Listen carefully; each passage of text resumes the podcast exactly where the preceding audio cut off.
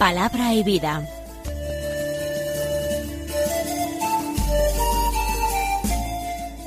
Con el padre Manuel Horta, desde Sevilla.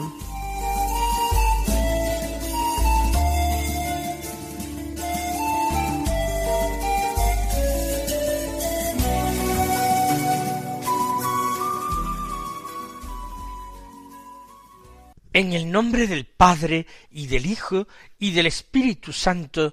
Amén. Alabados sean Jesús y María. Muy buenos días, queridos amigos, oyentes de Radio María y seguidores del programa Palabra y Vida. Hoy es el viernes de la trigésimo primera semana del tiempo ordinario. Este viernes es el 4 de noviembre y nos trae la fiesta del santo obispo San Carlos Borromeo, que nació en el año 1538, que fue sobrino del Papa Pío IV y por influjo de éste fue hecho obispo y cardenal, obispo de Milán. Pero a pesar de haber accedido a este cargo por este nepotismo frecuente en la época, fue un excelente pastor de su diócesis y murió en el año 1584. También, por ser día cuatro, es el primer viernes de mes y nosotros recordamos que podemos practicar la comunión reparadora de los nueve primeros viernes de mes. Vamos a escuchar la palabra de Dios que se proclama en la liturgia de la misa del día. El Evangelio es de San Lucas y hoy comenzamos un nuevo capítulo. Hemos escuchado el pasado día, ayer jueves, las parábolas de la oveja perdida y de la moneda o de la dracma perdida. Pero el autor del leccionario omite la gran parábola del hijo pródigo que ya es leída en otras varias ocasiones a lo largo del año litúrgico. De modo que da por terminado el capítulo quince y pasa al capítulo dieciséis. Hoy escuchamos los versículos uno al ocho que dicen así. En aquel tiempo decía Jesús a sus discípulos, un hombre rico tenía un administrador a quien acusaron ante él de derrochar sus bienes. Entonces lo llamó y le dijo ¿Qué es eso que estoy oyendo de ti? Dame cuenta de tu administración, porque en adelante no podrás seguir administrando. El administrador se puso a decir para sí ¿Qué voy a hacer? Pues mi señor me quita la administración. Para acabar no tengo fuerzas. Mendigar me da vergüenza. Ya sé lo que voy a hacer para que cuando me echen de la administración encuentre quien me reciba en su casa. Fue llamando uno a uno a los deudores de su amo, y dijo al primero ¿Cuánto debes a mi amo? Este respondió cien barriles de aceite. Él le dijo Toma tu recibo, aprisa, siéntate y escribe cincuenta. Luego dijo otro ¿Y tú cuánto debes? Él dijo cien fanegas de trigo. Le dice, toma tu recibo y escribe ochenta. Y el amo alabó al administrador injusto porque había actuado con astucia. Ciertamente, los hijos de este mundo son más astutos con su propia gente que los hijos de la luz. Una de las parábolas más sorprendentes del Evangelio, con frecuencia he insistido en esta idea de que hay que entenderla para poder meditarla. Porque aparentemente se nos está proponiendo como modelo una acción deshonesta, un verdadero fraude con abuso de confianza. Y no, el Señor no está presentando como modelo el fraude, el abuso de confianza, la falta de honradez el Señor está poniendo la atención, llamando nuestra atención a la importancia que tiene la previsión. Aprovechar muy bien el tiempo presente y aprovechar todos los medios, todas las circunstancias en este mundo, en esta vida, para ganarnos la vida eterna. Y en esto sí, la parábola tiene una actualidad extraordinaria, porque nosotros, como en los tiempos de Jesús, solemos ser extraordinariamente negligentes y descuidados para eh, obtener la ganancia espiritual que podemos obtener. Vamos entonces a ir leyendo más despacio esta parábola y tratando de comprenderla versículo a versículo. Decía Jesús a sus discípulos. De nuevo es importante fijarse quiénes son los destinatarios de cada enseñanza de Jesús. No es lo mismo cuando dice el Evangelio que habla a la gente, o cuando habla, como era el caso de hace unos días, en un banquete al que ha asistido invitado por un fariseo principal, y quienes los otros convidados son igualmente maestros de la ley y fariseos. Aquí habla Jesús a sus discípulos. Por tanto, a personas que ya lo han aceptado a él, que lo tienen por maestro, por rabí, que le llaman Señor. Muchos creen en su mesianismo, todavía quizás no en su divinidad, es demasiado pronto, pero sí lo intuyen como el Mesías enviado por Dios a Israel para salvar al pueblo. Y dice Jesús, narra una parábola. Un hombre rico tenía un administrador. Esto es algo muy normal muy probable. Una persona rica tiene muchos negocios que atender, muchos bienes que cuidar, y tiene que llevar todo adelante sacando beneficio, sacando riquezas. No sería rico esta persona si no tuviera un cuidado y una solicitud especial con los bienes materiales. No los dilapida ni eh, deja de tratar de conseguir mayores ganancias cada vez. Para esto, como él la tarea no puede realizarla solo, necesita colaboradores.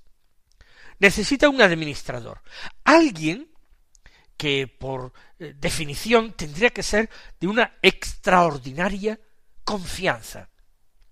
Alguien que puede tomar en sus manos los bienes de su señor y puede hacer con ellos cosas que no podría hacer cualquier otra persona. Dispone quizás del sello de su señor para firmar contratos en su nombre, para establecer acuerdos comerciales, tanto con proveedores como con acreedores o deudores. Él tiene una capacidad de manejo que le ha sido otorgada por su señor, por el propietario. Y él realiza este trabajo de confianza que requiere una gran lealtad a cambio de un sueldo. Él vive de acuerdo con la importancia del trabajo que desarrolla y este trabajo es grande e importante. Por tanto, podemos presumir que él cobra un buen sueldo. No cobra como un criado eh, cualquiera, como el mayordomo de la casa, no cobra como un camarero, un cocinero, o un labrador, o un pastor del dueño. El administrador se encuentra en otro rango de importancia, de ganancias y, por supuesto, de confianza y de lealtad hacia su señor. Pero este administrador se ve que no es un hombre honrado, está defraudando la confianza que ha sido depositada en él. Tiene buenas ganancias, pero él trata de obtener mayores ganancias de una manera ilícita. En definitiva, defraudando, robando a su señor. Esto es muy grave. Un cargo de confianza no puede ejercerse así. Por eso cuando él es descubierto por otras personas, esas personas lo acusan ante el propietario, ante el hombre rico, lo acusan de derrochar sus bienes. Los está empleando mal, administrando mal, muy probablemente en propio beneficio. Entonces, el hombre rico lo llama a su presencia y le dice ¿qué es esto que estoy oyendo de ti. Hasta aquel momento se trata de rumores. Han ido con el cuento, con la acusación al hombre rico. Y él se preocupa y trata de atajar aquel, aquel fraude que se está cometiendo contra sus bienes y que él no ha advertido, quizás precisamente porque es muy rico y tal cantidad de ganancias y de dinero no le es necesaria y no advierte que esté disminuyendo su patrimonio o disminuyendo sus ganancias por la actividad deshonesta de su administrador. Por eso, lo primero le hace comparecer y le pregunta ¿qué es lo que estoy oyendo de ti? Pero inmediatamente toma dos decisiones. La primera, dame cuenta de tu administración. Él está dando crédito a las acusaciones que se han formulado contra su administrador. Por eso dame cuenta, rinde cuentas al detalle, muestra ¿eh? los libros donde tú has anotado las operaciones y añade lo que va a ser la conclusión de este sumarísimo juicio. Porque, dice, no podrás seguir administrando en adelante. Lo ha sido hasta ahora, lo será hasta el momento que rinda cuentas, y como ya el propietario, el hombre rico, cree en su culpabilidad, está seguro que no podrá darle cuentas satisfactorias de su gestión.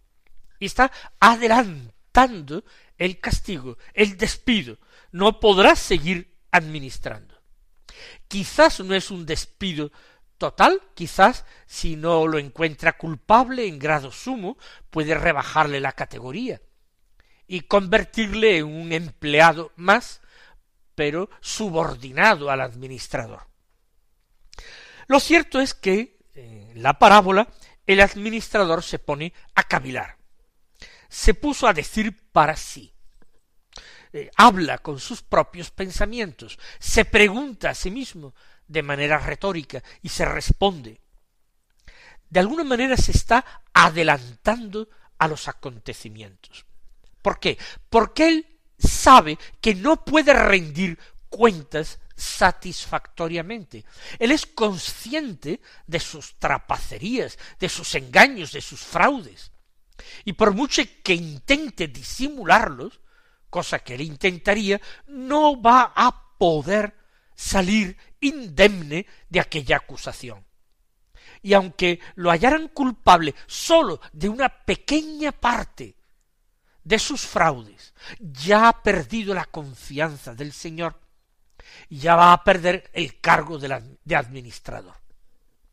Él ya sabe su suerte está echada, que es irremediable.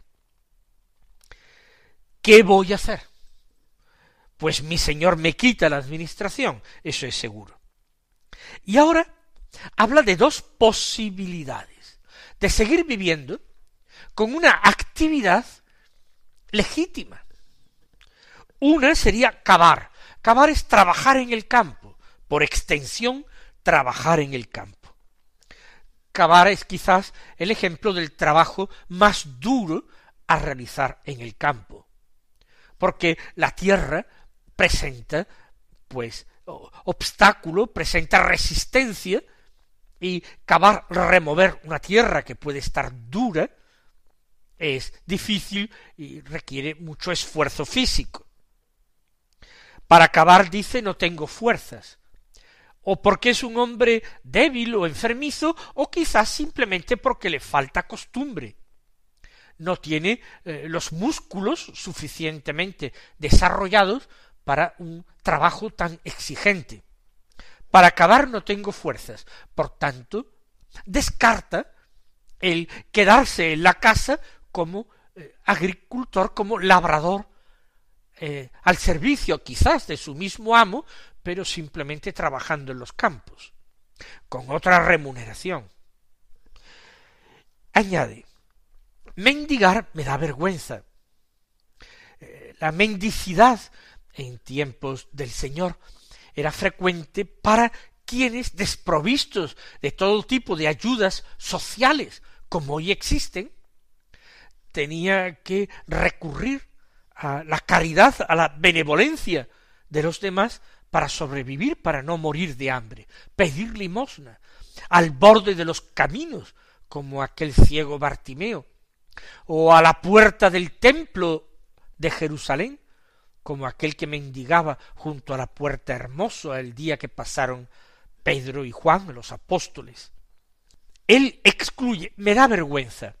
Es normal, quien ha ostentado un trabajo importante, un cargo de responsabilidad, sentarse al borde de los caminos, o a la puerta del templo, o de una sinagoga, es una bajada demasiado grande de categoría social. Él lo percibe como algo humillante. ¿Qué dirán los que hasta entonces eran sus amigos? Posiblemente no quieran siquiera mirarle, ni saludarle. Quizás se avergüenzan de él. O lo que es peor, lo convierten en objeto de burla. Para él se le hace muy difícil pensar siquiera en semejante humillación. De tal manera que descarta dos actividades lícitas, como podrían ser trabajar, trabajar en el campo, o mendigar si no tiene fuerzas para trabajar en el campo. Otros empleos quizás le estén vedados, empleos de confianza, de manejo de dinero, cosa que sabría hacer bien, sabría llevar una contabilidad, y además era avispado. Pues ahora sigue él cavilando. Ya sé lo que voy a hacer. Lo encuentra finalmente. Por exclusión, excluye todo tipo de actividades lícitas, honestas, pues piensa entonces en actividades ilícitas. ¿Acaso hasta ahora no se ha entregado a realizar también actividades fraudulentas? Pues piensa él, vayamos hasta el final. Hemos engañado desde hace tiempo, pues sigamos engañando hasta el último momento en que esté en esta casa. Ya sé lo que voy a hacer. ¿Qué va a hacer? Cuando me echen de la administración sería bueno ser recibido en otra casa, en la casa de otro hombre rico, de otro hombre importante, de un comerciante, de un propietario, y con un cargo importante, quizás de nuevo como administrador. Pero ¿cómo me van a recibir si además salgo de aquí con la nota de persona poco fiel, poco honesta? Pues se dice haciendo favores. Haciendo favores. Y por eso va llamando a los deudores de su amo. Esto no sería nada llamativo ni extraño. Si él tiene que rendir cuentas de su administración, es normal que revise todo. Y ahora el llamar a los deudores entra dentro de lo que podría ser un eh, normal, una normal puesta a punto de las cuentas. Pero, sorprendentemente, llama al primero y le pregunta ¿A cuánto asciende tu deuda? ¿Cuánto debes a mi amo? Y ese le responde cien barriles de aceite. No sabemos si la deuda es en especie y debe pagar efectivamente cien barriles de aceite, o si cien barriles de aceite es lo que él ha adquirido, lo que él ha comprado, y ahora debe pagarlo en dinero. Lo cierto es que el administrador le dice toma tu recibo a prisa, siéntate y escribe cincuenta. Si esto es así, sólo tendrá que pagar la mitad de lo pactado. Ya no tendré que pagar cien barriles de aceite que adquirí, sino sólo cincuenta. O no tendré que devolver en especie más que la mitad. Como él tiene el sello de su amo que le permite realizar contratos, revisarlos, pues está haciendo algo que quizás eh, legalmente puede, está en posesión del anillo con que sellar, aunque es algo inmoral, algo poco honrado. Está perjudicando a la persona para quien trabaja y a la que tendría que beneficiar en todo. Luego le dice a otro, a un segundo, ¿y tú cuánto debes? Le hace la misma pregunta y él le dijo cien fanegas de trigo. Lo mismo, o debe pagar en especie estas fanegas de trigo, o bien quizás debe pagar el importe en metálico de cien fanegas de trigo que se ha llevado. Pero le dice, toma tu recibo y escribe ochenta. A este otro deudor no le perdona lo mismo que al primero. No sabemos por qué. Al primero le perdonó el cincuenta por ciento. A este le perdona una cantidad importante de un veinte por ciento, no llega al cincuenta por ciento, pero es una cantidad importante, un veinte por ciento de su deuda la perdona fraudulentamente. Y es posible que siguiera haciendo lo mismo. La historia ya no eh, se adorna con más detalles, va a la conclusión que es lo que importa. El amo alabó al administrador injusto porque había actuado con astucia. Efectivamente, ha sido previsor. Se ha anticipado a su ruina, a su desgracia. Y ya que ha actuado mal, pues sigue actuando mal hasta el final. Por otra parte, el administrador injusto ha puesto toda su esperanza de futuro en manos de otras personas ha tratado de hacerse amable, ha tratado de hacerse simpático para otras personas. Y haciéndose amable o simpático para otras personas, espera ser tratado bien cuando se quede sin trabajo por esas personas. Dejar de poner la confianza en su propia astucia, en sus propios latrocinios, y poner su confianza en esas relaciones tan buenas que entabla. Administrador injusto que ha actuado con astucia. Y la conclusión del Señor es ciertamente los hijos de este mundo son más astutos con su propia gente que los hijos de la luz. Los hijos de este mundo son los hombres mundanos. Ellos se preocupan de, vamos a decirlo así, caer siempre de pie, aprovechar incluso de las circunstancias adversas para conseguir ganancias, para seguir adelante con su vida. Sin embargo, los hijos de la luz, los ciudadanos del reino, los discípulos, a veces no aprovechan el tiempo presente y sus circunstancias para conseguir ganancias para el cielo, que son las que importan de verdad.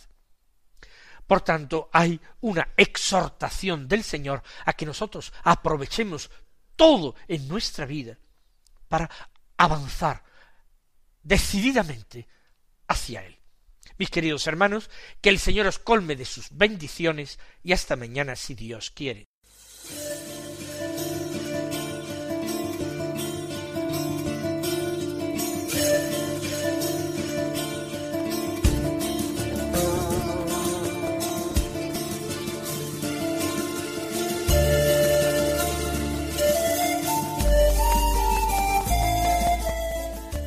Concluye Palabra y Vida, un programa dirigido desde Sevilla por el Padre Manuel Horta.